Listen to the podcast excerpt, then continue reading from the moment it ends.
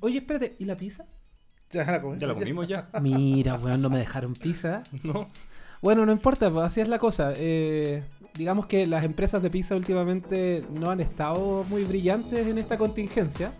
Eh, pero nada, a propósito de contingencia, muchachos, eh, hemos, hemos decidido retomar el podcast porque lo habíamos detenido. Eh, francamente, y aquí hablo personalmente, no a nombre del equipo. Me parece que en medio de toda esta situación que tiene nuestro país viviendo un momento histórico, para bien o para mal, eh, hay cosas bastante más importantes que el último teléfono. Eh, y hay cosas mucho más importantes que el próximo evento, la cosa que, que venga. Eh, en un país donde nosotros tenemos el privilegio de poder siquiera cuestionarnos si queremos comprar el nuevo iPhone o hablar de un teléfono plegable o algo por el estilo, mientras hay personas que no tienen plata para poder sanarse de una enfermedad. Eh, creo que haber hecho esta, esta detención dentro de nuestro naciente podcast era lo más sensato. Sin embargo, eh, también pasa que muchos de los auditores y muchas de las personas con las que, para las que trabajamos en Pisa Papeles, eh, le hace a ustedes. Eh, también nos pidieron que volviéramos a escribir de tecnología, básicamente porque sirve como un escape para todo lo que está pasando alrededor nuestro. La tele nos habla de tragedias, la radio nos habla de tragedias, los diarios nos muestran cómo nuestros políticos no son capaces de ponerse de acuerdo en algo que se supone debería ir en pos de todos nosotros, en nuestro bienestar. Y mientras estamos en todo, en todo esto, y mientras pareciera que nuestro país alrededor nuestro se cae de pedazos, eh, nosotros solamente podemos aportar de una forma. Cada uno de nosotros tiene una opinión política o una opinión quizás no tan política, pero desde el punto de vista del ciudadano de lo que está pasando.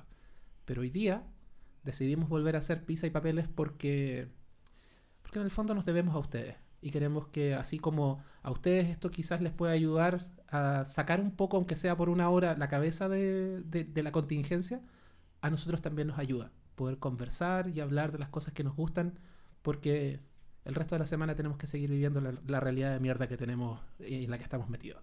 Así que bienvenidos a este podcast modular de Pizza y Papeles, el podcast de Pizza Papeles, donde por supuesto las piezas han cambiado nuevamente. Eh, yo no he cambiado, yo, no, yo todavía estoy aquí, pero tenemos a dos eh, de nuestros, eh, a dos de nuestros eh, editores que van rotando normalmente en este panel. Vamos a darle la bienvenida a uno que ya había estado aquí, Eduardo Pérez. Hola, ¿qué tal?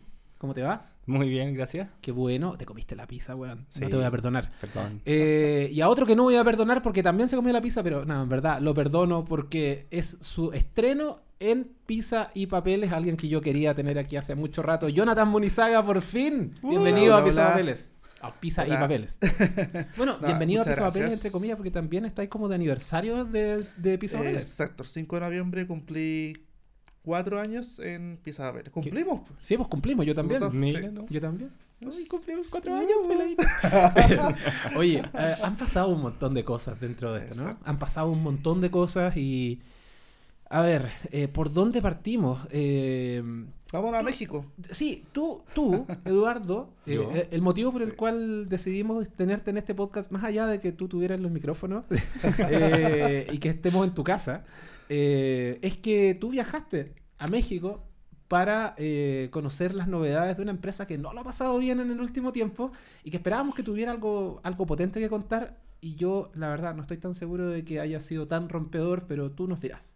Mira, eh, Huawei hace tiempo ha querido independizarse de Google. Eh, lo ha dicho súper claro con, con, con los anuncios de, de sistema operativo, eh, con el que no usar eh, los servicios de Google. Sin embargo, el no usar los servicios de Google significa que pierdes cosas como, por ejemplo, la sincronización de, tus marcadores o de tu historial, o, eh, o también el tema de localización, de publicidad, un montón de, servicios que, que son efectivamente de Google, que están dentro de Android, y que uno en general no se da cuenta. Por ejemplo, cuando compartimos la ubicación en WhatsApp, lo primero que se usa es Google Maps. Claro. Y eso son, son los servicios de Google al final. Entonces... Dependemos em, mucho de Google. ¿Mm? Dependemos mucho de Google. Exactamente. Y Huawei depende muchísimo de Google. Entonces, eh, ¿qué es lo que quiere hacer Huawei? Es crear, así como existen los Google eh, Mobile Services, o los Google Play Services en realidad, eh, Huawei está creando los eh, Huawei Mobile Services, o HMS. ¿Y qué son los Huawei Mobile Services? Son básicamente un clon de, eh, de todo lo que ofrece Google. Es decir, desde eh, cuenta, eh, tienda de aplicaciones, ubicación, publicidad, etcétera. Y eso va a afectar tanto a los desarrolladores, que conversé con varios, como a los usuarios finales. Ahora, ¿de qué manera planea, planea Huawei hacer esto? Porque en el fondo, eh, si hablamos de monopolio en términos de Internet, Google es un monopolio en sí mismo. Entonces, todo, incluso si tienes un iPhone, probablemente dependes igual de los servicios de Google. Entonces, ¿de qué manera eh, podría eventualmente Huawei saltarse ese, bloqueo? Eh, el tema de, por ejemplo, la ubicación, ahora en vez de usar Google Maps, van a usar sus propios mapas. Eh, eh, yo vi que eh, estaban hablando de un acuerdo con Foursquare, ¿se acuerdan? No sé si vieron eso. Sí, ¿Qué, sí. eh, ¿qué monos pinta Foursquare en esto? Eh, hay varias empresas que ya, que ya están lanzando sus aplicaciones en la App Gallery, que debería estar disponible ya, si no, ya debería estar esta semana disponible en, en- en Chile, em, junto también con, con tarjetas prepago de App Gallery. Como muy a la, usanza de, de las tarjetas de Google Play. Exacto. Exactamente. De hecho, tengo una acá por eh, 7.500 pesos que podríamos sortear entre los auditores No Quizás. O, podríamos no sortearla y usarla y nosotros. cambiarla por alcohol. También. No, no, no, no. No, pero em, Huawei está eh, entrando súper fuerte con, con su Huawei Mobile Services en, en el tema de usuarios, pero también el tema de desarrolladores le está haciendo la pega muy, muy fácil. Eh, por ejemplo, eh, tienen incentivos eh, para, para usar la, la nube de Huawei, que ahora va a tener servidores en Chile, para utilizar la potencia de cómputo de los servidores de Huawei. Por ejemplo, si tienes una aplicación que usa inteligencia artificial, machine learning, etc., ahora puedes usar los servidores de Huawei para procesar todos esos datos. Y en total, el, monto alcanzaba como los mil millones de dólares de, todos los beneficios que le estaban ofreciendo a los desarrolladores para eh, hacer eh, aplicaciones. Conversé con varios de, los de, los chilenos que estaban ahí en el, en el evento. Eh, por ejemplo, estaba gente de SoSafe, eh, del de Banco BCI, eh, que, me comentaran, claro, que eh, los Huawei Mobile Services eh, son bastante parecidos a los Google Play Services. Entonces, lo único que, tienen que hacer para crear la aplicación es básicamente compilar el, APK de nuevo, pero haciendo llamadas a los Huawei Mobile Services en vez de Google Play. Entonces, la dificultad que hay en, en la creación de, de las aplicaciones es súper, súper baja. Pero según tu opinión como, como desarrollador, ¿qué es más fácil hacer? eh, o sea, ¿qué, eh, eh, ¿en qué plataforma es más fácil hacer una aplicación en este momento? ¿En la, la plataforma que propone Huawei o la que propone Google? Es que más que una plataforma, son, eh, son como componentes. Ya. Entonces, en vez de yo conectarme a la a- al, al servicio de ubicación de Google Maps, me conecto a la- al sistema de ubicación de Huawei. Entonces, al final, el código en sí es el mismo. Sigue siendo Android, sigue siendo una APK, sigue siendo basado en el lenguaje que más te guste, solo que los servicios que estás usando son los de, son los de Huawei y no los de Google. O sea, ahora un desarrollador va a tener que desarrollar aplicaciones para Huawei, para Google y para iOS. Eh, sí y no. Claro, el desarrollo de iOS y de eh, Android es, es distinto, Sí. a menos que esté usando obviamente algo como híbrido web. Pero en el caso de eh, Huawei y Google, eh, como ya decía, el código base es el mismo. O sea, sigue siendo Android, sigue siendo una APK. Solo que eh, las, la- las llamadas a los servicios, por ejemplo, el de autenticación, que, ahora se usa el Huawei ID, eh, ubicación, eh, las llamadas, por ejemplo, para publicidad, todas esas cuestiones, son, son ahora Huawei y no Google. Pero el código es básicamente el mismo. ¿Qué, y qué aplicaciones de las más conocidas se, se encuentra en este momento en la tienda de, de Huawei?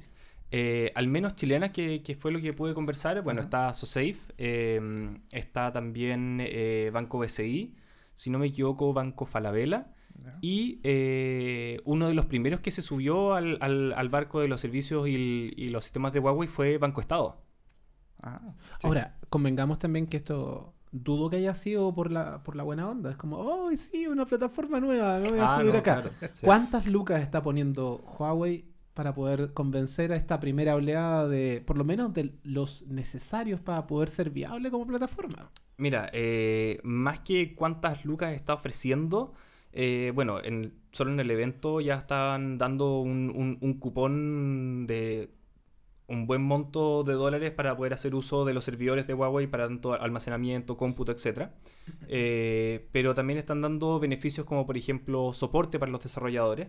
Por ejemplo, si yo tengo un problema y, y- y no sé cómo arreglarlo, yo puedo llamar a alguien que va a estar aquí en Huawei Chile y me va a ayudar a arreglar ese problema de código.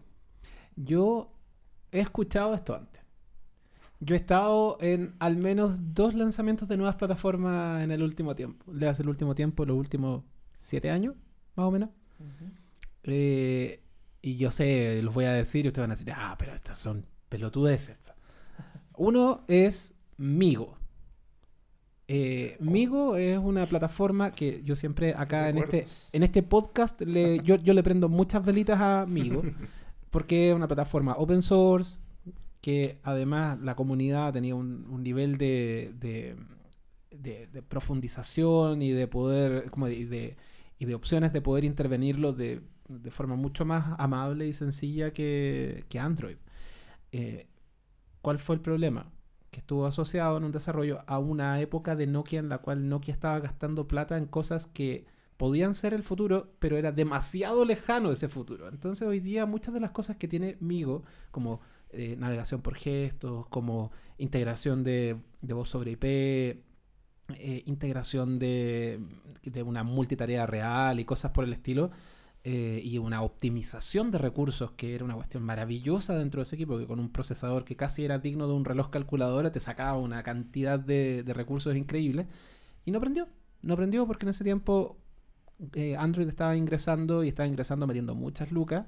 Y por otro lado tenías ahí el iPhone, que todos querían ser el iPhone. Entonces, eh, ahí al medio había una plataforma que estaba medio, medio, medio adelantada a su época, pero que no era suficientemente interesante para ninguno de, las, de los desarrolladores. ¿Por qué? Porque por un lado Google estaba metiendo muchas lucas y por otro lado todos querían estar en el iPhone. Entonces, desarrollar para tres plataformas distintas no funcionó. Esa era una tercera vía que nadie, nadie pudo tomar. Y finalmente Migo pasó a replegarse bajo eh, un montón de buenas intenciones y de buenas ideas que hoy día son llamadas Sailfish, que era supuestamente la, eh, uno de los rumores que decía, que era la base de lo que podía ser el nuevo sistema operativo de Huawei, que hasta el momento no sabemos mucho de eso, pero podría ser. Y la segunda plataforma, en donde había un camión de plata de por medio, o sea, camiones y camiones de plata, quemaron plata como locos. BlackBerry 10. Ujú. Ya sé, ya sé, BlackBerry, aquí está de nuevo este viejito hablando de BlackBerry otra vez. BlackBerry 10 era una excelente idea. Hasta el día de hoy yo uso mi Passport. Y, todavía tengo muchas cosas que, de nuevo, las volvimos a encontrar en iOS 11, 12, en, los nuevos, en las nuevas versiones de Android, como por ejemplo manejo por gestos, eh, un hub para poder manejar toda la- todas las notificaciones, una gestión de multitarea que realmente era destacable y un sistema operativo con un nivel de estabilidad digno de una planta termonuclear que necesita funcionar sin fallas en ningún momento. ¿Qué pasó ahí? De nuevo, es una tercera plataforma que nadie quiso tomar. ¿Por qué? Porque era muy difícil, porque era muy caro, porque simplemente porque da lata. Si ya estoy metido en una en, en Android donde llego al 80% de los equipos a nivel mundial y estoy en iOS donde estoy en el otro 20, que es el que deja las lucas de verdad. ¿por qué querría yo tener una tercera vía? Y ahí es donde me suena súper viable la opción de que Huawei pueda ofrecer esta tercera vía. ¿Por qué? Básicamente porque la capilaridad de, lo- de los chinos para adelante, como la marca que tienen hoy día es muy potente. Pero segundo, y la opción de distribuir a nivel mundial es muy potente. Pero segundo, porque tienen una buena base de clientes que, que podrían renovarse y comprar equipos nuevos con un nuevo sistema operativo o con esta nueva lógica de App Gallery dentro de un fork de Android raro. Pero además, tienen una. es- ellos sí que tienen plata para quemar. Hoy día tienen mucha plata para quemar. Entonces, donde están las lucas y donde están puestos los incentivos y donde hay una base de clientes más o menos decente, eventualmente podría ser un buen trato para los desarrolladores. ¿Y en dónde dejamos a Windows Phone? O sea, Windows Phone lo intentó, pero Microsoft tampoco le puso tanta tinca. Recuerda que llegó Stephen Elop y dijo, no, esto se va a morir. No, no. Mm. Stephen Elop lamentablemente se dedicó a, a- a matar Windows Phone. Claro, Y mató a Nokia y después mató a Windows Phone. exacto. Pero bueno, eh, yo creo que Huawei tiene una buena oportunidad aquí. Eh, y, a- y- y si lo logran capitalizar bien, Latinoamérica y China van a darle la masa crítica para que después se empiece a distribuir de mejor manera en Europa, en África y eventualmente por cansancio llegar a Norteamérica. Ahora, uno de los grandes beneficios que trae el desarrollar para eh, la App Gallery eh, es la entrada al mercado chino, que es absurdamente gigante. Si creas una aplicación que está disponible en el mercado chino y tienes algún tipo de publicidad o, compras de- dentro de la aplicación o una aplicación de pago, es casi un negocio seguro. Pero claro, para poder hacer eh, una aplicación para la App Gallery y que esté disponible en China, debes usar sí o sí los Huawei Mobile Services. Yo no sé, o sea, si yo tuviera la opción de poder tener, de apostar por una plataforma hoy día, probablemente tiraría una fichita para allá. Sí. tiraría una fichita para Huawei. Sobre todo si es tan fácil de desarrollar como, como casi como hacer una aplicación de Android. Pero eh, yo igual no perdería el foco. O sea, mi foco va a seguir siendo Android si quiero masividad y si quiero Lucas va a seguir siendo iOS. ¿Qué hace pensar a Huawei que puede convencer a la gente de comprar aplicaciones a través de App Gallery si no las compré en Android y no las compré en iOS? Las plataformas de donde podría venir. Claro. Eh, a- eso, esa es mi única duda. Me encanta la idea de que se atrevan con una tercera vía. Me encanta la idea. También entiendo que esta idea es como, cresta, si no lo hago, me voy a la mierda. Claro.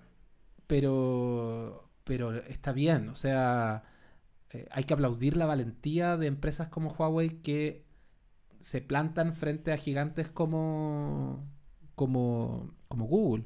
Ahora, ¿se acuerdan cuando nosotros hablábamos y decíamos que eh, Huawei o que el hecho de que Huawei no tuviera acceso a los servicios de Google iba a causar algo por el estilo, como despertar al dragón, como decían por ahí, que probablemente por capacidad son los únicos que son capaces de hacerle contrapeso a las empresas estadounidenses. Si arman un, bloque, ponte tú que el, el- el ecosistema de Huawei funcione bien, sea sólido y convenzan a otras empresas chinas de adoptarlo, eh, podríamos ver, por ejemplo, un Xiaomi con, con sistema operativo de Huawei o con el sistema operativo chino, de plano. Como que sea un, un sistema operativo para un ecosistema chino que permita que empresas chinas de, de servicios puedan ingresar a Latinoamérica por medio de estos dispositivos. A Trump se le va a caer todo el pelo que tiene. Se le va a caer el pelo porque y obviamente a Google, a Apple van a hacer lo posible por votar a este gallo, porque en el fondo eh, están poniendo en riesgo la hegemonía de Estados Unidos en este mercado de las aplicaciones. Peor todavía, frente a unos gallos que probablemente son los que más van a poder sacarle partido y eventualmente cambiar los equilibrios dentro del- de, de la industria y hacer que los chinos no solamente sean líderes en fabricación, sino que también líderes en servicios, líderes en análisis de data y todos sabemos que en este mundo en el que vivimos la data es oro. Claro. Bueno, yo quiero pasar ahora eh, a otro tema, eh, un tema que apela un poco a la nostalgia, eh, Oh. y es acerca del nuevo Motorola Razer. Oh, Eh. cosa más linda, perdón. Gracias por decirme viejo, tocaste la tecla perfecta. Eh, ¿Tú tuviste un Razer? Yo lo tengo, sí. De hecho, lo tengo en la casa. Lo tengo ya. Yo también tengo un Razer, tengo un B3i con cámara de un megapíxel, que parece que es Uh. más o menos parecida a la cámara del actual. Eh, ¿Tú? eh, un amigo tenía uno. ¿En serio? Sí, No sé qué me sorprende se lo más. ahorraron en la micro. No, no sé qué me sorprende más, que te hayáis tenido un amigo que tuviera un equipo de esto o que tuvierais un amigo. Oh, qué feo. No, eh, era, era un teléfono súper moderno en diseño para la época. Era revolucionario casi, era genial. Lindo. Mm. Había una versión, me acuerdo, una versión, una versión Dolce Gabbana, dorada. Muy bonita. Ah, sí, había, uno rosado, había uno como Space Gray, ya que, como para ponerlo en perspectiva de lo que sería un teléfono como de, de ahora, y el plateado, que es el que tengo yo. Claro. Es hermoso. ¿No hubo Ah. una versión que era compatible con, con iTunes? Ese es el que tengo yo, el Ah, ya. B3i, Ya. que te Sí, sí. permitía meter más o menos 100 canciones Ya. aproximadamente, lo conectaba Era- vía iTunes. Era como el iPhone de la época. Eh, Era, Claro, eh, claro. probablemente fue uno de los antecesores del, Del- de lo del que podría iPhone. ser un iPhone. Claro. En algún momento, de hecho, se rumoreaba que ese podía ser el iPhone. Mm. Exacto. Ah, Bueno, El viendo las especificaciones, eh, tiene una pantalla de 6,2 pulgadas, que es obviamente flexible. Eh, tipo P OLED. P OLED, Sí. Plástico LED. claro. No, no, no OLED de peo, es como Plastic OLED. Claro. y con un grosor de 14 milímetros cuando está eh, cerrado, que es un poco mayor a los 13,9 milímetros del Razer original. Así que si tienes un Razer original, ya te puedes hacer una idea de cuánto va a ser el tamaño y el grosor del, eh, Razer nuevo. Eh, va a ser resistente al agua. eh, y va a estar disponible en Estados Unidos desde el 26 de diciembre por la módica suma de 1.500 dólares. ¿Que eso equivale a cuánto? A que a pesos chilenos. Depende. Hace cinco Bueno. minutos probablemente costaba bastante menos. menos que lo que cuesta ahora. oh, por Dios, qué terrible. A ver, según Google ahora, 1500 dólares USD to CLP son 1.205.000 pesos. Wow. Uf. Wow. Sí. Espérate, mira, mira, por favor, mira la curva ascendente del, del precio. mira cómo ha subido el dólar. Ah, bueno, eh, a ver, yo, ¿qué puedo decirles de esto? Yo esperaba, este para mí es el plegable que yo estaba esperando. Sí, igual. Este era el plegable que yo estaba esperando. Perdón Samsung, perdón Huawei, eh, ¿Cómo era perdón? Royole. Ese, ese. Este era el, el teléfono que yo estaba esperando. Ah. Ahora, hay dos cosas que eh, hay dos cosas que me llaman la atención para mal y el resto puras cosas para bien. Eh, hay mucha gente que se está poniendo que está poniéndose así como, "Ah, jamás me lo compraría porque tiene un Snapdragon 700 no sé cuánto." 710. 710. O no, mira esa... eh, Batería. ba- eh, mira la batería, lo poco que, dura. O, ah, no es 5G. No, qué lata. Eh, puta, ¿Cómo te explico que acá lo que estáis pagando es el concepto? Claro. Eh, cuesta la mitad de lo que cuesta cualquier plegable excepto el Royole. Y mm, tiene prestaciones bastante decentes para, para el día de hoy.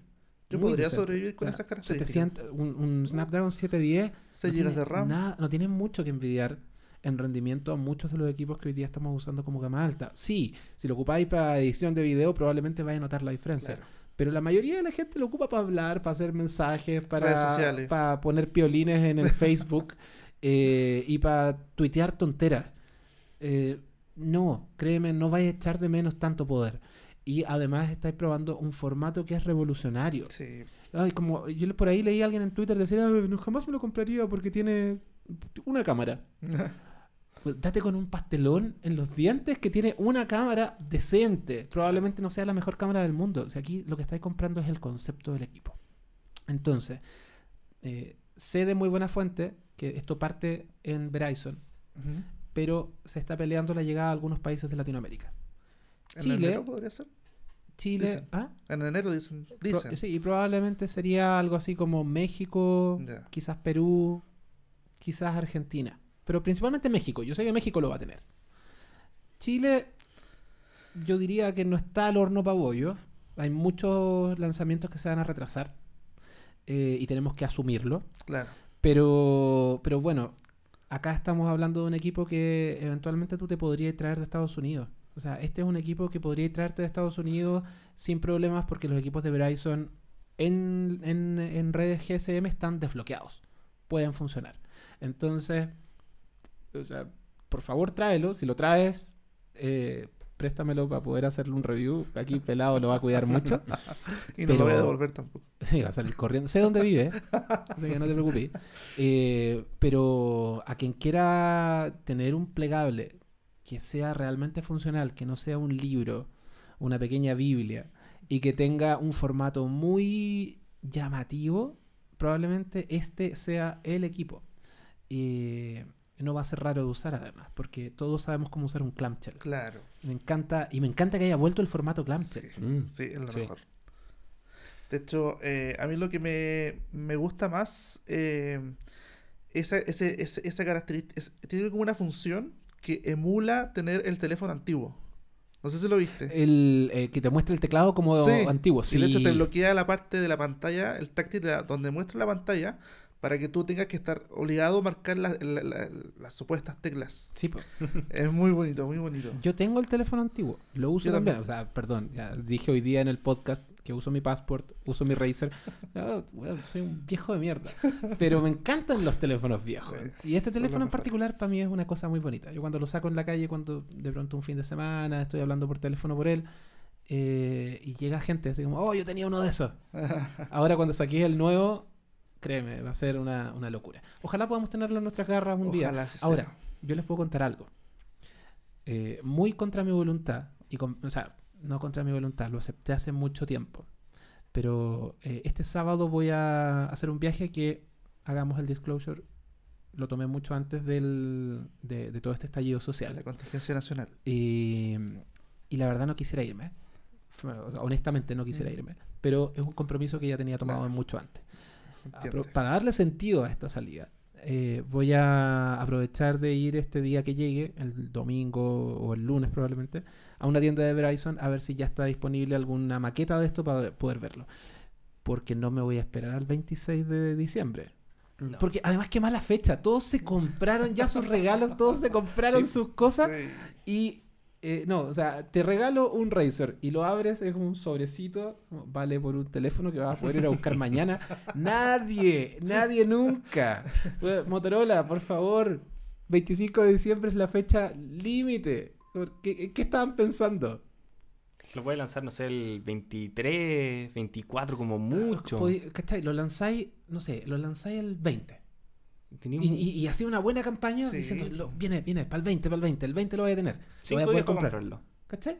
Y además, qué lindo, imagínate lo que hubiera sido. Así como, ¿cachai? Que en, en Estados Unidos está muy fuerte esta cuestión de que la calcetita que tú pones ahí donde recibes como dulces o regalos.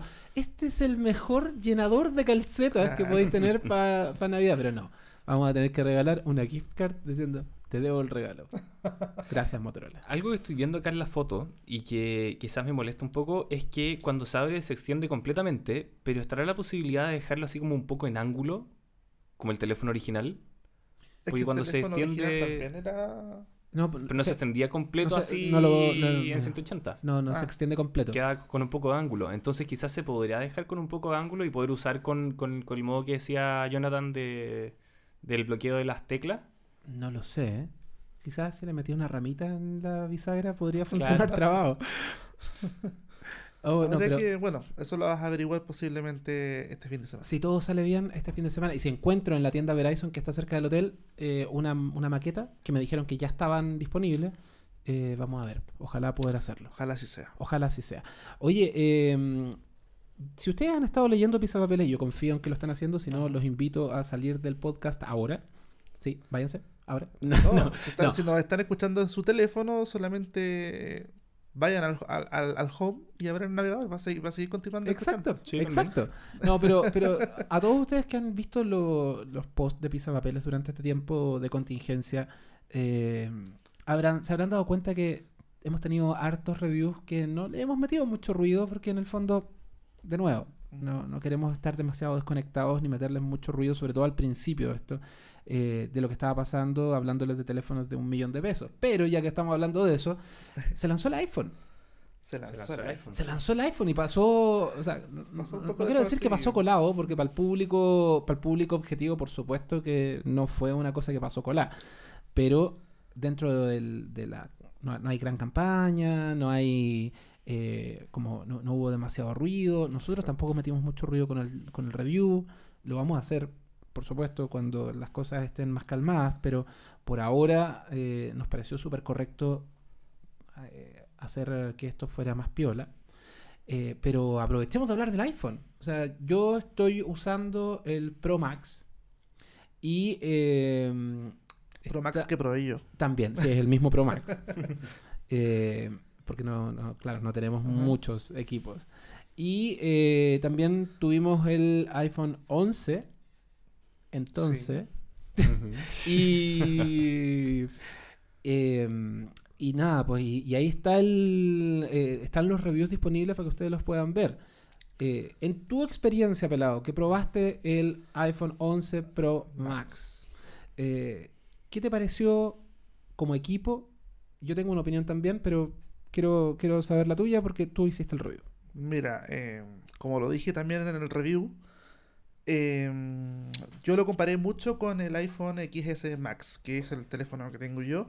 Entonces, eh, las diferencias realmente fueron pocas. eh, pocas, sí. ¿Qué? Eh, bueno, eso fue Jonathan. no, No, pero sí es verdad, fue, son pocas las diferencias. no, en, en la vida real sí. Como en, el uso del día a día, probablemente la gente no se va a dar mucho cuenta de las cosas que hay. Claro, el- mira, por ejemplo, el rendimiento es exactamente el mismo. No vas a notar que el teléfono es más rápido ni más lento, no. Es el mismo, rápido. Ahí discrepo un poco porque, claro, una cosa es la percepción, otra cosa muy distinta es lo que realmente pasa en el teléfono. Ah, El claro, teléfono no. efectivamente es mucho más rápido. Sí, sí, Yo edito video con él y eh, la verdad es que editar 4K en ese teléfono es por lo menos un 25% más rápido y Sí, lo he notado. Pero yo hablo más del uso normal. No, por eso, en el uso normal podría estar usando un Claro. iPhone 7 y va a seguir siendo Sí, bueno. sí. Sí, sí. Ahora, lo que más destaco es su batería. Al menos el modelo Max, la batería dura mucho, mucho. Ahí eh, no sé qué hizo Apple, no sé qué, qué, le, qué le hizo, eh, no sé de cuánto es la batería. La batería, según lo que sale acá, es de 3.969 mAh. Eh, pero dura mu- mucho, mucho. Ahí me perfectamente pude estar dos días ocupando el teléfono y tenía harta batería. Em, la cámara también noté mucha mejora. eh, se notan, cuando tomas unas fotos, se nota que acá salen más claritas, con más detalle, con más color. Em, Y todo eso fue antes del- de la actualización que le agrega el, el, el Deep Exacto. Fusion. Exacto, sí. sí. Eh, esa, esa función que me cuesta pronunciarla, no, la- no, la, no la pude probar bien, pero ahí Hugo creo que la probó ahora último. Mira, la verdad es que cosas buenas de la tecnología para mí es que sean lo más transparente posible. Si tú no te das cuenta del- de, los grandes saltos que hay dentro de un equipo y pareciera que estuviera todo normal, es porque la experiencia está bien lograda, creo yo. Como que mientras más transparente sea la tecnología, mejor. Y Deep Fusion es una de esas cosas. Las fotos son mejores, pero quizás tú no te das cuenta porque estás acostumbrado a tener un nivel de fotos buena. Además, te preocupáis mucho más de que la foto nocturna sea mucho mejor, porque eso, este teléfono en fotos de baja luz y nocturna eh, se luce. No, ahí es, es un cambio notorio. se luce. Eh, pero Deep Fusion todavía me ha costado encontrarle el, el gustillo. Claro. Eh, Se supone que te aumenta un poco más la definición, los detalles de la imagen. Claro. Pero, pero bueno, ya lo veremos. Lo voy a poner a prueba eh, durante el viaje para ver qué se puede hacer. Lo Ujú. que sí les puedo decir que una de las cosas que yo, a- uno de los motivos por los cuales yo tenía un teléfono Android y un teléfono iOS, es porque el teléfono Android tenía un ultra gran angular. Ajá. Y ya no estoy viendo muchos motivos para tener un teléfono Android para usar esa cámara. Lo que el modo noche también. Y el, y el modo noche. Ahora tengo todas esas mejoras en un teléfono que además la batería le dura decentemente. Eh, le he sacado cresta y media al teléfono hoy y eh, siendo eh, la hora que es, Yo en mi caso superé las 10 horas de pantalla. yo ayer completé 10 horas de pantalla. Y todavía me quedaba como 9% de batería, pero me iba a ir a acostar. Entonces ahí lo puse a cargar. Sí.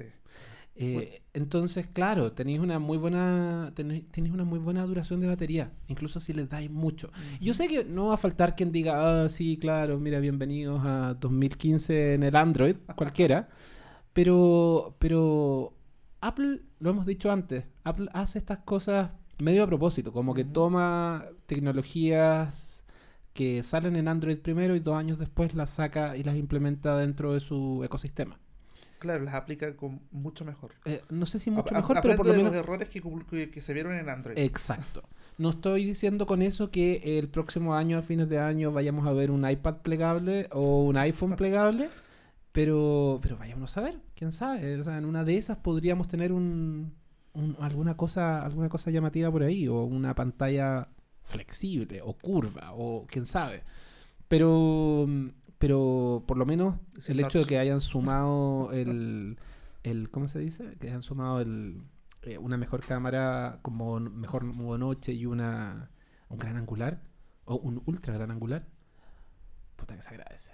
Y una nueva interfaz a la cámara, a la aplicación de la cámara también. Podéis por fin cambiar Sí. la resolución y la cantidad de cuadros por segundo directamente desde el modo cámara. Claro, lamentablemente no agregaron un modo profesional o manual, pero se agradece el cambio que le hicieron. Se ve mucho más bonito, de hecho. Sí, de hecho, entre nos, Ajá.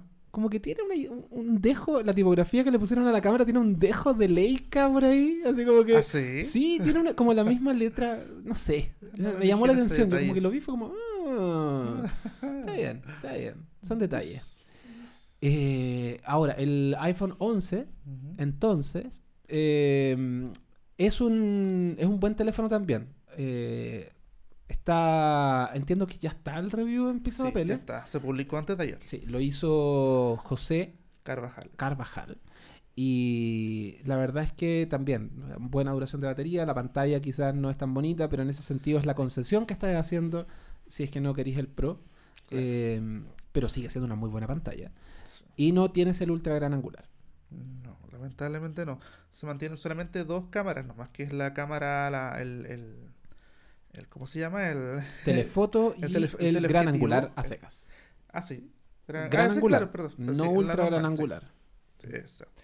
Y, eh, por ejemplo, ahora el Pixel 4 no trae gran angular. Eh, no, otra. Pixel 4 no trae.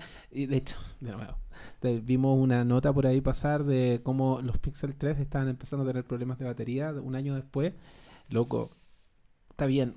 Nos gusta Google, nos gustan los Pixel. A Pedro le encantan los Pixel. No, espérate. ¿cómo? ¿Nos gustan los Pixel? Sí, yo creo que nos gustan los Pixel. Pucha, Pero- Yo, yo debo confesar algo y voy a hacer una acusación grande.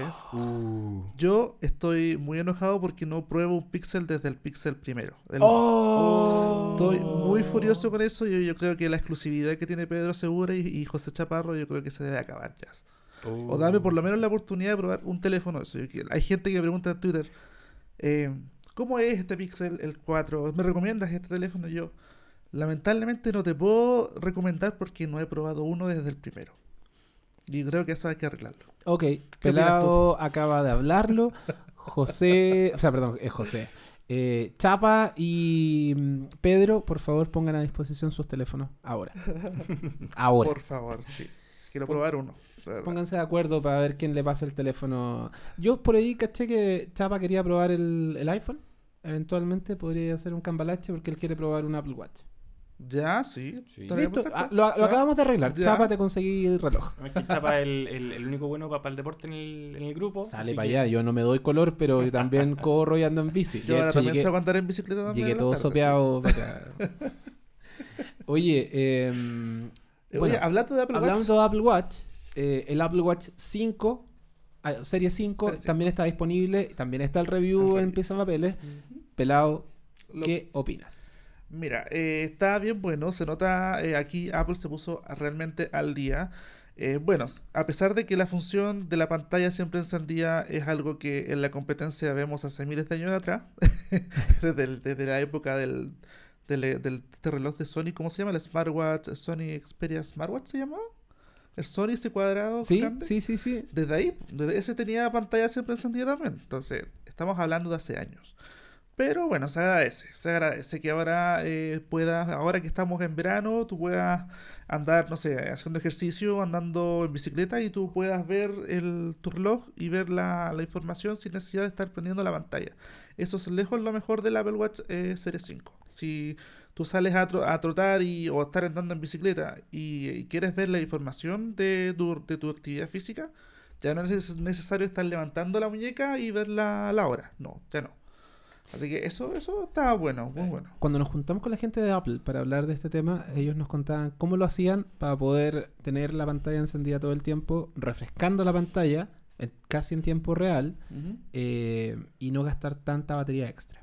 Y ahí el resultado de eso fue que congelan, por ejemplo, si estáis con un cronómetro Sí, digital, Eliminan eh, lo- eliminan como el, el re- eh, la cantidad de refresco, la tasa de refresco baja a un cuadro por segundo. Exacto. Entonces tú estás solamente refrescando los segundos. Exacto. Y en el y cada, y cada 60 segundos refrescas el minuto. Es como si fuera un reloj, reloj. exacto. Y mm, con eso minimizan el consumo de energía, muestran lo necesario solamente, o refrescan lo necesario, y en caso de que tú realmente quieras ver lo que está pasando, ahí vuelve todo el conteo en tiempo real. Sí, pues es, por ejemplo, yo tengo el Series 4 y este no tiene la pantalla, la función de tener la pantalla siempre encendida y cuando yo estoy andando en bicicleta tengo que estar levantando la muñeca y estar viendo la pantalla y esperar a que se encienda para ver cuánto es eh, mi actividad física. Entonces, entonces ahora sí, así eso a ti te molesta, yo te recomiendo eh, el Apple Watch Series 5. Que eso, eso lo arregla mucho. Ahora, yo, de nuevo, estoy usando el mismo reloj que tú usaste. y eh, la verdad es que yo puedo vivir sin mi pantalla encendida todo el tiempo. Y no solo eso, lo tengo apagado. Tú te puedes dar Sí. cuenta ahora, estoy usando el reloj, no tengo la pantalla encendida tiempo, todo el tiempo. ¿Por qué? Porque no tengo la necesidad. O no he encontrado el caso de uso aún. Entonces, ¿qué, qué logro con eso? Que ocupo toda la batería en lo que corresponde y no en mantener la pantalla encendida. Entonces, hoy día, bueno, anoche no cargué el reloj, Ajá. dormí con el reloj puesto. Y siendo la hora de la grabación, 6 y cuarto de la tarde, ahora mismo, eh, habiendo sacado el reloj a las 7 de la mañana de ayer, todavía me queda 20%. Sí, de hecho, en las pruebas que hice yo, eh, yo lo probé con la pantalla encendida siempre y con la pantalla apagada. Cuando lo, lo probé con la pantalla apagada, o sea, normal, como, como, como opera con los otro- los otros modelos, la batería me dio una autonomía de dos días con un par de horas más, no me acuerdo, no recuerdo muy bien. Mientras que si mantenía la pantalla siempre encendida, la autonomía eh, se reducía a un día con un par de horas. O sea, en conclusión, podríamos decir que eh, si mantienes la pantalla apagada, vas a tener una, un cambio en la duración de batería, vas a tener dos días. Pero si mantienes la, la- la pantalla encendida, vas a tener la misma autonomía que generalmente tienes con el Series 4 o el Series 3. Entonces, ahí, ahí es tu decisión cómo vas a, a tener la pantalla y cuánto es la batería que vas a tener. O sea, no es una pérdida al final. Eh, Claro. Es quedarse con, con- con la misma duración del, del Series 4 o mejorarla. Claro. ¿Tú te das cuenta que los cambios, ah, y de nuevo estamos hablando de, de todos los últimos productos de Apple, eh, los cambios que se hicieron son medios tibios para quien le gusta esta cuestión como incremental y que sean como extremadamente más potente que la versión anterior. Sigue siendo más potente que la versión anterior, Ajá. sigue teniendo más duración de batería que la versión anterior, sigue siendo más potente que el Snapdragon más potente que existe hoy día en el mercado. Y aún así, lo encontramos poco. ¿Cachai? Estamos mal acostumbrados, yo creo. Estamos súper mal acostumbrados. Está bien, pero estamos mal acostumbrados. Hay gente que se que cambia a los S y hay otros que cambian a los con números solo. Ah, iPhone Claro. 11, entonces. Y el, y el 10S Max, probablemente esa gente va a cambiarse al 11S, si es que viene un Mm. 11S. Sí, Eh, probable, sí, entonces, lo mantenéis 18 meses o un año, o dos años, perdón. claro. Son, son muy pocos los enfermos que tenemos la posibilidad de cambiarlo durante eh, todos los años, ¿cachai? Ajá. De hecho, si, si fuera el caso de que yo tuviera que elegir el teléfono y cambiarlo año a año, probablemente preferiría invertir esas plata en una vacación o en invertir o como guardar esa plata. Porque realmente hoy día yo podría estar con el 10S Max feliz de la vida y no tendría ningún problema. Es más, tú me pasaste este teléfono cuando terminaste de probarlo y yo lo activé como cuatro días después. Porque realmente no tenía necesidad de cambiarme. Claro. Yo estoy con el iPhone 8 y no siento la necesidad todavía de pasarme a, a- a la doble cámara, a- al Face ID y todo eso, porque el 8 con Touch ID me funciona perfecto. La batería me dura el día completo, incluso haciendo uso pesado con Waze, eh, jugando Pokémon Go, por ejemplo. No he tenido ningún problema de batería. eh, ya llevo dos años con el teléfono y la batería está a un 89% de su capacidad. Eh, no se queda pegado. la- la- todas las aplicaciones se, mantienen abiertas. O sea, al final, eh, si uno quiere hacer un, upgrade al, iPhone 11 o al iPhone 11 Pro Max, es por, por ahora es porque quiere tener lo nuevo, no porque necesite un teléfono nuevo si es que estás en el 8. Ahora, la, la defensa que yo hago para el cambio de cámara, o sea, para el cambio de tema acá, es la cámara. Y Sí, la sí. duración de batería. Sí, sí. Sí. Si lo tuyo es, necesitas un teléfono, que un iPhone, que te dure todo el día la batería y no tener que andar buscando una batería externa o no tener que estar buscando un cargador a cada rato, eh, es muy buena idea tener un iPhone 11, 11 Pro o 11 Pro Max. Yo Si tienes el la plata. Max. Si tienes la plata para hacerlo. Sí, sí. Eh, o sea, no, no te endeudes por un teléfono. O sea, es una cuestión que nosotros somos súper conscientes en eso. No hay que endeudarse por un teléfono. Si tenéis la opción de comprarlo, cómpralo. Si no, podéis vivir con el teléfono que tenéis actualmente. Pero eh, si la cámara es importante para ti, si grabar videos es importante para ti, si eh, eventualmente tomar buenas fotos, más allá de las fotos buenas que puedas tomar con una cámara, una cámara real, son importantes para ti, si tienes el caso de uso, anda y cómpratelo. Pero si queréis tener lo último de lo último, yo no voy a decir, no voy a ser yo quien te diga cómo tenés que gastar tu plata. Pero si queréis tener lo último de lo último y gastarte un millón de pesos en poner un el último teléfono arriba de la mesa, eh, allá tú, allá tú. Pero si le sacáis el partido real a la cámara, eh, si editáis video en él, si eventualmente, no sé, pues tenéis cualquier caso de uso que justifique el cambio de teléfono, dale, está bueno, está buenísimo. A mí me gusta mucho. Ahora, eh, ya que vimos todos los colores, eh, el verde no es tan bonito en persona. Opinión, opinión, ¿cómo se dice? Eh, poco, eh, poco Popular. popular. El verde no es tan bonito. Yo a mí me gustaba mucho la idea del teléfono verde y toda la cosa. No, lo vi en persona y el que más me gustó de todos fue el blanco con plateado. Hermoso. Ese es el color que yo les recomiendo que vean, por último. Luego que lo, lo evalúen. Pero el verde es como. eh, es verde. Listo. Es verde. Además que. Convengamos que el verde no es un color muy popular en estos días por acá. Em, ¿Qué más tenemos? Hay harta, eso, eh, hay harta cosa. Bueno, les tenemos la promesa de un nuevo review.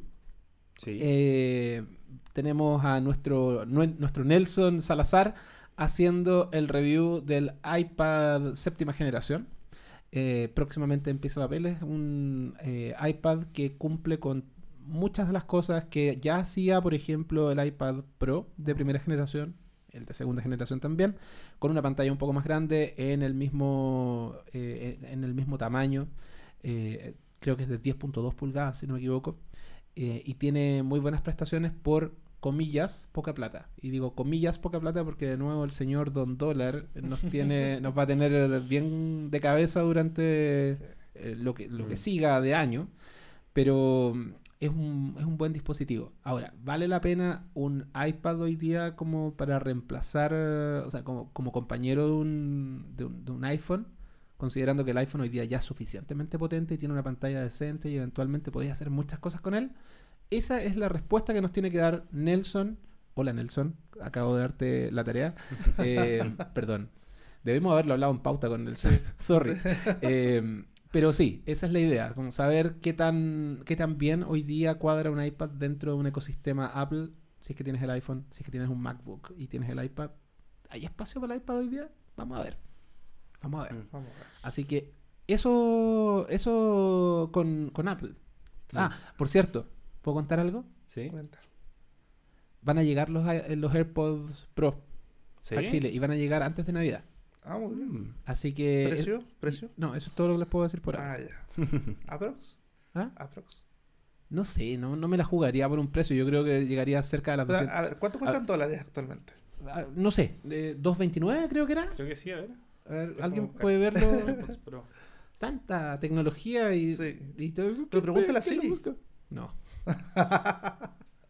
Oye, yo por mientras voy a rellenar y voy a decir que ahora estoy probando el Xiaomi, el Redmi Note Pro 8. No, el Redmi Note 8 Pro. Ahí está. 8 Pro Max. Este, así que lo estoy probando ahora. Recién me lo pasaron, así que próximamente se viene el review. Y, y es muy bonito. Este sí es un, El color verde bosque es- se este sí es un verde que está bien logrado. Es hermoso. Ahí, ahí si lo quieren ver el color, eh, acabo de subir el post de la presentación de hoy en día. Y ahí están los colores que tengo el equipo. Y es hermoso. Es un equipo con procesador Mediatek. MediaTek. Exacto. Sí, Así oye, que vamos a ver yo qué tal que, se yo comporta. sé que hay mucha gente que dice, ah, sí, MediaTek, no, que fome. No, cabros, MediaTek ha mejorado muchísimo. Sí. Ya no es el, el hermanito pobre de, de Snapdragon. Eh, sí. Así que yo... Al, menos, al menos en gama media y en gama alta se comporta muy bien. Así es. Sí. Eh, ya tenemos la respuesta. Los AirPods ¿cuánto Pro cuesta? cuestan 249 dólares. Podríamos, podríamos pensar en el dólar a Luca y eventualmente llegar a dos- 249 mil pesos. Mm. Pero yo me la jugaría por un 2.29, un 2.19. Considerando cómo está el dólar. Consideran. No, ah, estoy tratando de ser optimista, Eduardo, por la cresta. Pero ya, está bien. Pongamos un- entre 2.29 y 2.4 y 2.49. Sí. Igual es un precio bastante alto. Dicen, dicen los que lo han probado que el audio es otra cosa. Sí. Y que la cancelación de ruido es buenísima también. Sí.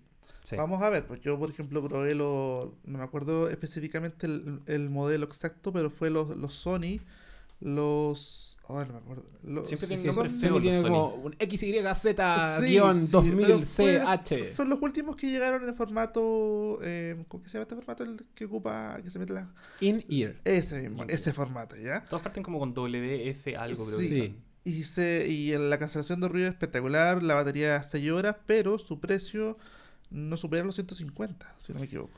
150 mil. Hay Entonces- mucho, hay muchas alternativas en precio, en, como en relación precio-calidad y Claro, loco, se viene así que- CES a la vuelta de la esquina, donde por cierto vamos a estar Ajá. eh, y los fabricantes chinos y los fabricantes chicos eh, y otros no tan chicos como Jabra por ejemplo y otros ilustres llegan allá con, dis- con dispositivos que realmente le sacan cancha tiro y lado a los AirPods Mm.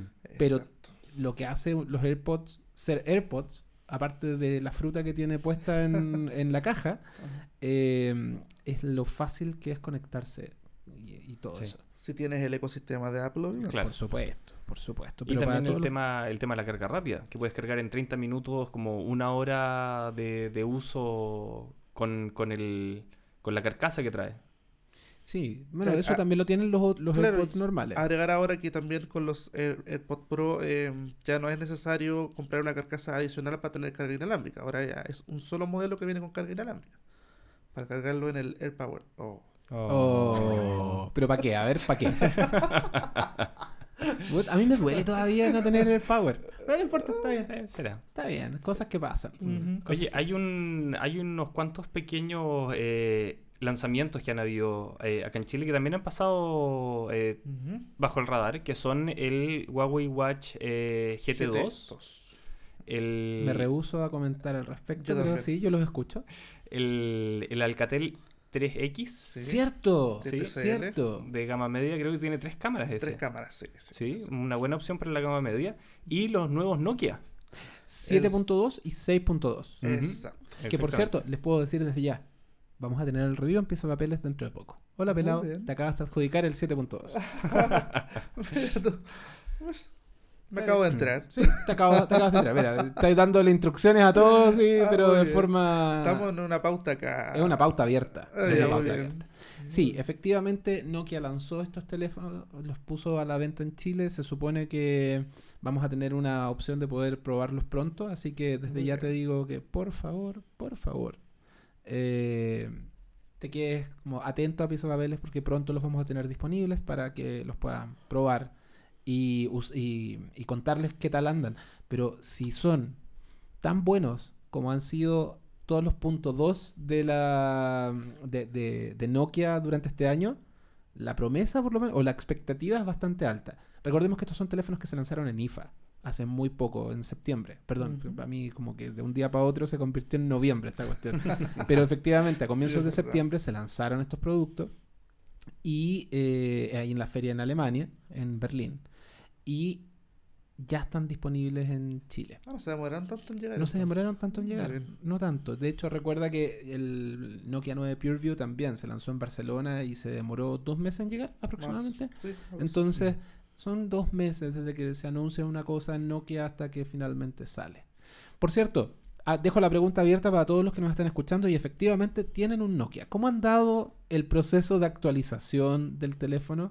Eh, tienen Android One, muchos, eh, y por lo menos en mi caso, Si no fuera porque estoy buscando las actualizaciones de, mm, del Nokia 9 PureView en, en, servidores polacos, básicamente, no tendría ninguna actualización.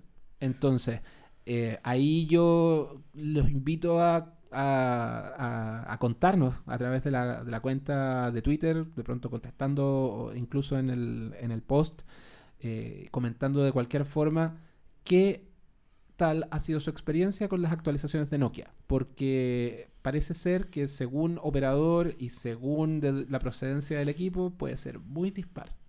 Sí. Yo, al menos los comentarios que me han llegado en Twitter no han sido buenos. De hecho, hay mucha gente que tiene, perdón, Nokia. Hay mucha gente que tiene el Nokia 4.2 con el parche de seguridad del mes de abril todavía, acá en Chile. Entonces, tú te preguntas por qué destacan tanto con decir que tiene Android One. El teléfono no se actualiza. ¿Qué es lo que está pasando acá en Chile? Mucha gente que está reclamando por eso. Con ese modelo en particular. No sé qué estará pasando, pero... mm, No sé, yo... Ahora si tú me dices, ah, el teléfono trae Android One, yo solamente lo voy a, a, a- interpretar como que tiene la interfaz original y punto. Si me dice por el tema, ah, que va a tener actualizaciones, las últimas actualizaciones bla, bla, bla. Yo tengo, como te digo, yo busco las actualizaciones en- a través de una VPN eh, en servidores de Polonia, en servidores de, eh, qué sé yo, de, de distintos lugares. eh, principalmente Polonia, Rusia y, eh, y la India, Sí. dependiendo de si es gama media o alta. Eh, y con el Nokia 9 PureView, por lo menos en Austria, me ha funcionado bastante bien. Ajá. Eh, pero, pero es la única forma que tengo para poder tener los últimos parches. Si estaba atrapado en julio. Es el problema, que ese eh, que no, no sé lo que pasa con Nokia aquí en Chile, algo a nivel local.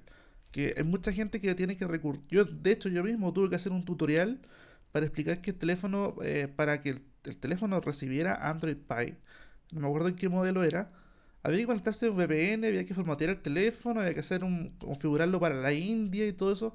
¿Pero por qué? ¿Que ¿Por qué el- eh, la gente de afuera tiene esos privilegios y nosotros acá no? ¿Por qué pasa? Tú sabes que supuestamente la vida de un. la vía bajo la cual llega un- una, una actualización implica la revisión de- por parte del operador, la homologación y toda la cuestión. Supuestamente con Android One vamos directo, pero igualmente no. Igual tiene que pasar por el Sí. operador. Entonces, algo pasa, algún cuello de botella hay dentro Exacto. del proceso que de nuevo tenemos problemas para poder recibir estas actualizaciones. Ahora, Yo aquí la invitación que hago es a que nos cuenten cómo es su experiencia con teléfonos Nokia y en general con todos los teléfonos que hoy día tienen. Cómo ven- cómo, claro, cómo, cómo- están viendo el tema de actualizaciones sí, y de qué eso. forma se cumple la promesa de los fabricantes cuando te dicen tienes todas las actualizaciones aseguradas, pero que cada cinco meses cuando el operador se acuerda de mandarla o Claro. cómo. Mm, sí. Mm. Bueno, ahora vamos a ver también cómo se comportan los Motorola, porque los Motorola Moto One también tienen los, los Android One. Entonces vamos a ver cómo se comporta también el tema de actualizaciones, porque en el caso de Nokia, eh, ahí estamos haciendo algo mal. Así que, Mira, yo creo que hemos, o sea, hemos, hemos dejado planteado el tema y con este, y con este tema eh, podemos ya empezar a ir redondeando este capítulo de pizza y papeles en el cual ustedes se comieron toda la pizza, malditos gusanos, no me dejaron nada, pero no importa. Cuando, vaya- cuando grabemos el próximo voy a tener una pizza para mí solo. Em, pero nada, ¿a qué deberíamos estar atentos ya la próxima semana? Más allá de lo obvio, que es la contingencia, ¿a qué deberíamos estar atentos Jonathan Munizaga? Mira, no recuerdo específicamente si es la próxima semana o no, pero estoy 100%, 100% seguro que se vienen los nuevos Huawei Nova. Es cierto, eh, este, este lanzamiento se ha ¿Qué son los demorado harto. Se lo han bajado dos veces. Expliquemos qué son los Nova. Los teléfonos Nova son teléfonos de gama media, media alta incluso podríamos decir. Podríamos decir que son los Redmi de Huawei. Más o menos, son Ya. como los Redmi de Huawei. Buena, es una buena analogía. Eh, y son teléfonos que tienen una prestación, o sea, muy buenas prestaciones por poca plata. Entonces, eh, con esto la idea es romperla, básicamente. Es como el teléfono al cual apuestan para poder generar masividad dentro de Navidad. Huawei necesita que este lanzamiento sea bueno y le vaya bien en Latinoamérica. eh, principalmente porque necesitan mantener su cuota de mercado. Entonces, es una, además viene con las aplicaciones de Google. además viene con aplicaciones Sí, de Google. Entonces, es un, es un gran decir hoy día. Es un gran decir Sí. hoy. Entonces, claro, eh, es un lanzamiento estratégico para, para el segmento más encima donde Huawei es muy potente, que es la cama media. En, en el evento de México estaba disponible el Nova 5T, que, era, que es el que va a llegar a Chile, eh, y se veía un equipo muy robusto, con un buen diseño, eh, con buenas prestaciones y una muy buena opción para, para lo que es la gama, como la gama baja del- de la gama alta. Sí, es como el, el Sí. hay un que le llaman esta este que esto cayó en general eh, las empresas que hacen benchmark de marketing y todas las cosas lo- le crearon una categoría especial que se llama gama media premium. Eso, media prima. Es como sí. un gama media premium. Claro. Oye, y este, este, este eh, Huawei Nova viene con un Kirin 980. Sí, po. Está bien, bueno. Está bien. Una pantalla de 9,2 pulgadas de resolución Full HD Plus. ¿tá? Viene con Android Pie y una batería de 3750 mAh. Sí. Convengamos que, convengamos que es un buen equipo eh, y que eventualmente eh, vamos a verlo llegar en un momento crucial. Eh, si el precio es bueno eh, y, y el timing es correcto, eventualmente se están saltando no solamente el bloqueo de, de Google, Claro. sino que además se están saltando la- la- el subidón que se está pegando el dólar. Entonces van a llegar a precios súper competitivos eh, en la gama media, en un segmento en donde hoy día es donde se está moviendo el mercado. Oye, hablando, hablando de Huawei, hay mucha gente que todavía se pregunta, a pesar de que nosotros ya sabemos que es por el tema de Google, pero hay mucha gente que se pregunta qué pasa con el Mate 30, ¿por qué no llega? ¿Por qué no, no lo hemos visto acá? Por último que llegue, pero sin, sin el- la- las aplicaciones de Google, pero ¿por qué no, no ha llegado? No se ha Pero ¿por qué, querría, ¿por qué querría tener un teléfono que no tiene aplicaciones de Google? Pero expliquémosle eso a la gente. Lo que pasa es que eh, actualmente los Huawei Mobile Services, eh, que fue lo que explicamos al principio del, del- del podcast, eh, son servicios que eh, no todas sus funciones están disponibles en Chile. Eh, estos servicios van a estar disponibles eh, dentro de este año. Eh, por lo tanto, eh, una llegada del, del Mate 30 no es imposible, es difícil, pero no es imposible. Eh, pero claro, si no tenemos los servicios básicos de, Huawei disponibles en el país, no podemos usar un teléfono que haga uso de, esos servicios en, en- en- en Chile. Entonces, por eso es porque el- es la razón de, por qué el Mate 30 eh, no ha llegado a Chile y es difícil que llegue a Chile. Ahora, hay gente que lo ha probado, hay gente que lo tiene. Ya les habíamos dicho que si querían ver el review del equipo, lo pueden ver en, en Firewire. Eh, hay una importadora que lo tiene, Promóvil. Promóvil. Promóvil lo tiene a la venta y lo tiene a un buen precio, convengámoslo. No es un aviso, es, un, es, un- es una realidad. Incluso eh, hay colegas extranjeros que lo tienen, que lo han probado y que le metieron los servicios de Google a la fuerza. Ignoro cómo lo hicieron, francamente no he tenido el teléfono en la mano, no ha sido mi foco tenerlo, no, no, no- digo que no me importe porque en verdad mm, me interesa, me, me interesaría probarlo, pero no, mientras ¿Pero no... quiénes han tenido la suerte de probarlo? Arturo Goga en Perú Ajá. tiene el teléfono. Lo usa, de hecho tiene un teléfono en color plateado, hermoso. Y de hecho, si, si ustedes van a su perfil, Arturo Goga en Instagram, que además tiene un canal de YouTube muy bueno, eh, los invito a que lo vayan a ver. Eh, él les puede contar más detalles sobre cómo usar el teléfono con servicios de Google. Entonces, si compran el teléfono, lo mandan a pedir a algún lado sin servicios, eh, o lo compran, por ejemplo, acá en Promóvil sin servicios, eventualmente le pueden instalar igual los servicios. Ignoro si es que funciona completo, si tiene problemas, si cuando hay alguna actualización, si es que hay alguna actualización, eh, se mueren los servicios. eh, siempre hay problemas con eso, pero no sé cómo están o qué tan bien resueltos pueden estar. O también podríamos decirle a nuestros amigos de Huawei Chile que nos presten un equipo y así yo hago un tutorial. Anda a decirles, po. Y le voy a decir, pues, le voy a a decir, pues, decirles, po. Sí, por supuesto, eso no está mala la idea. Si probamos el equipo, le aprovechamos de hacer un review. Y eh, le decimos a nuestro Nelson también que pruebe la cámara fotográfica también, la, el apartado de la cámara. Y yo sí aprovecho de hacer un tutorial de cómo instalarle las aplicaciones de Google al Huawei Mate 30 Pro. Puede ser. mal. Puede ser. Otro de los temas de Huawei es la llegada de los Huawei Mobile Services. Y eh, la App Gallery, las aplicaciones eh, chilenas que van a estar en la App Gallery. Y la llegada de las tarjetas prepago de App Gallery también. Disponibles en Chile para que puedas hacer compras de temas, de aplicaciones y de todas esas cosas sin tener que usar una tarjeta de crédito. ¿Alguien, ¿Alguien sabe más o menos dónde podríamos encontrar ese tipo de aplicación? O sea, ese tipo de tarjetas prepago. Ponte tú así como una tienda tipo eh, OK Market, un Oxxo, como sea que se pronuncie, una tienda de bencinera. No tengo información exacta acerca de dónde van a estar disponibles, pero eh, van, van a estar eh, disponibles en tiendas, o sea, para compra física. O sea, no, va- no van a ser eh, como códigos virtuales, claro, es un un cartón. cartón. Sí. Muy bien. Oye, Eh, y- a- de agregar también hablando de Huawei, Ya. eh, ese antes, para que no lo alarguemos tanto.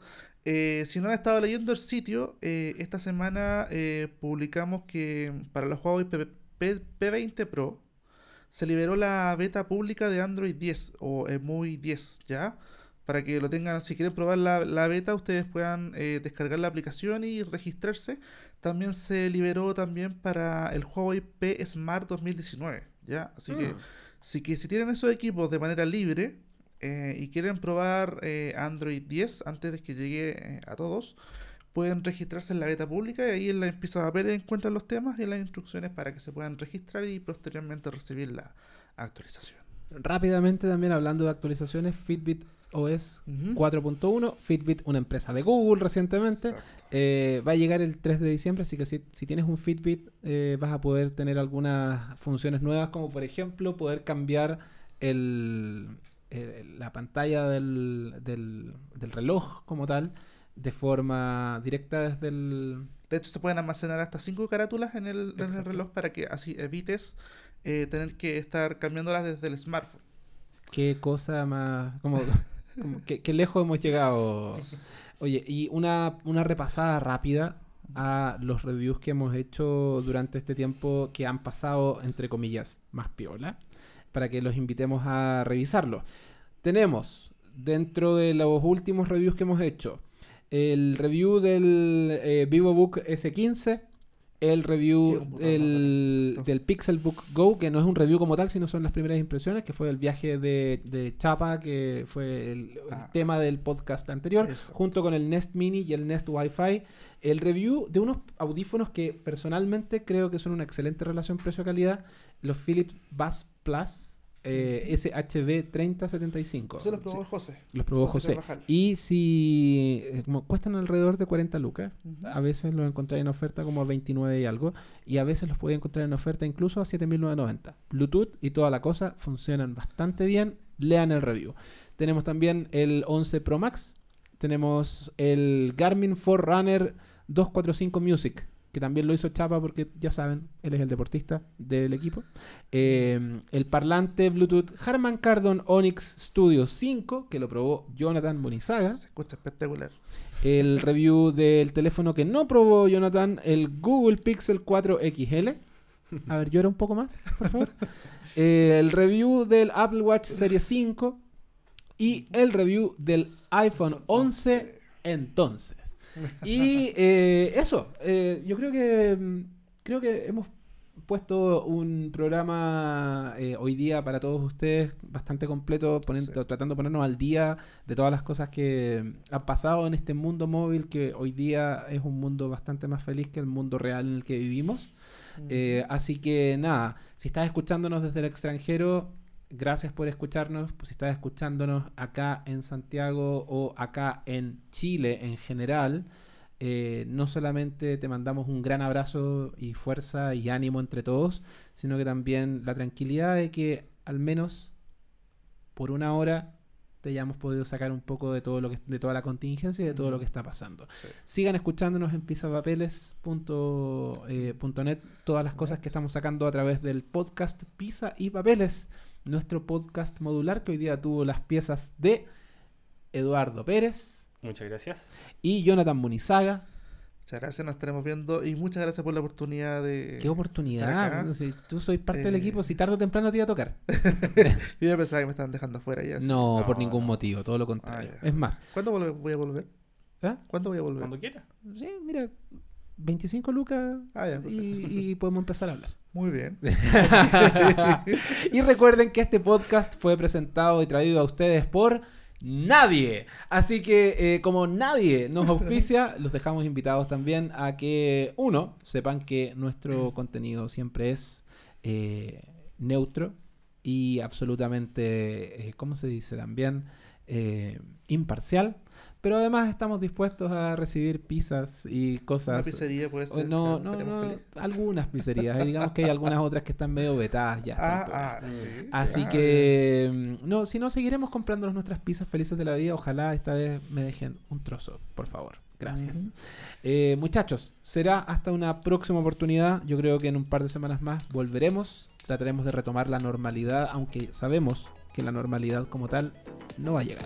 Ojalá que la nueva normalidad que, estamos, que se está instalando en nuestro país sea mejor para todos Ojalá sea. que nos vaya bien, que cuídense allá afuera.